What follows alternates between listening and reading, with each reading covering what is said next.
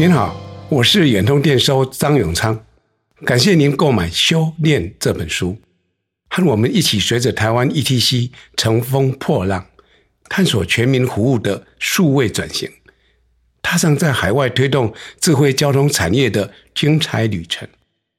在数位转型的时代，我们可以展望什么样的运输服务模式呢？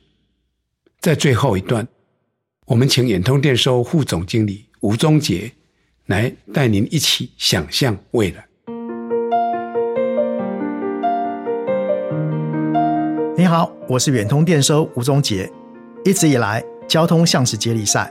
试着想象一下，假设你住在台北，从国外搭飞机回台，出了桃园机场，要买票搭机场捷运线到高铁站，下了捷运又要自己算准时间搭乘高铁到台北，到了台北车站。又得拖着行李赶到站牌前搭客运、公车。为了回到家，您需要一遍一遍的搜寻、安排、买票。对乘客而言，交通是从出发点到目的地，但是交通系统营运者往往只顾自己营运的那一段，彼此之间没有互通连结。航空公司不会考虑到客运、火车的交通服务，高铁和台铁也彼此独立。所有系统各自为政，运具与运气之间要如何衔接和选择，才能从出发点连到目的地？要如何走才能省时省钱又顺畅？这些都要乘客自己想办法。交通经营商可不管，各个经营企业顶多会确保高铁能与捷运连接，捷运站门口有公车站。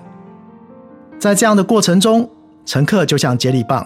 在一位又一位的跑者手中接力传递，中间可能会遇到迟延、转坐车，从起点到终点没有完善的衔接。现在我们用数位转型思维来想象未来的交通：你一下飞机，就能在手机的应用程式中指定目的地，也能设定中间休息吃饭的地点，按下安排键，系统立刻找出最佳路径。只要一次按键。就能规划从起点到终点之间的所有交通服务，上下车时间滴水不漏，还可以一键购票，省下大量的心力。这就是发源自芬兰赫尔辛基，近年来成为主流的交通服务新思维——出行及服务 （Mobility as a Service）。在二零一四年，一位芬兰学生发表了一篇以 MAS 出行服务为主题的硕士论文。芬兰政府十分认同这样的概念，开始着手推动。紧接着，在二零一五年，芬兰一家新创公司开始提供每月订阅、吃到饱的移动服务。订阅者只要输入目的地，城市就会自动规划路线、运具组合，让使用者选择。这个服务在十分缺乏停车场的赫尔辛基大受欢迎。这个案例的成功，也让 Mars 成为二零一六年。智慧运输世界大会上最热门的话题。不久之后，许多传统车厂受到影响，宣示自己不再是汽车制造商，而是提供从 A 点到 B 点移动服务的公司。要打造像赫尔辛基这么便捷的系统，光靠设计一个城市或网页无法做到，因为高铁、捷运、公车、计程车都是独立经营的公司。公司与公司之间的资讯流和金流都没有在同一个系统上互通。未来，整个交通系统需要经过一次数位转型。所有的场域、运具、经营企业可以透过数位平台衔接起资讯和金流。所有运输服务事业经脉相连，才能打造出符合乘客需求的服务。这件事并不容易，因为企业通常不愿意放出讯息和金流的主导权。但是，数位转型带给乘客与企业的具体效益，最终会带领所有人走上这条路。由于 MAS 发展的痛点多与政府相关，交通部自二零一九年起主责推动工作，几年下来建构出 MAS 基础平台和核心模组，然后给司部门发展应用与商业模式，提供服务给消费者，并期待透过公司协力的方式，让台湾的 MAS 发展真正。达到商业永续，为每个民众带来真正的便利。远通与远创团队也在政府的愿景下寻找定位。打造了出行及服务。虽然远通与远创是从 eTech 出发，提供的是以车为本的服务，乍听之下似乎和 Mars 的理念有冲突，实则不然。Mars 并非要消除开车的行为，而是将开车纳入 Mars 的其中一个选项。而远通与远创团队的使命，就是要把开车的体验做到最好，作为未来智慧交通数位平台中的一块重要拼图。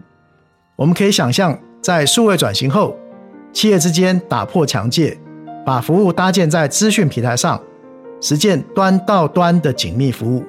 以远创为例，UTago 的客户旅程叫做开车、停车、目的地，其中开车可以整合旅程上的加油服务、路况资讯、道路救援等服务；停车则是透过 eTag 的优势，提供便捷的停车服务与原生的充电服务。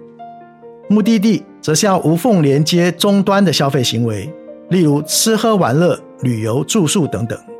更重要的是，Mars 要去串联其他的移动服务，提供 UTago 使用者替代选项，例如公共运输运具、共享运具、代驾服务、租车服务等等，建立起移动服务的生态系，并透过减碳车币来鼓励使用者搭乘绿色运输。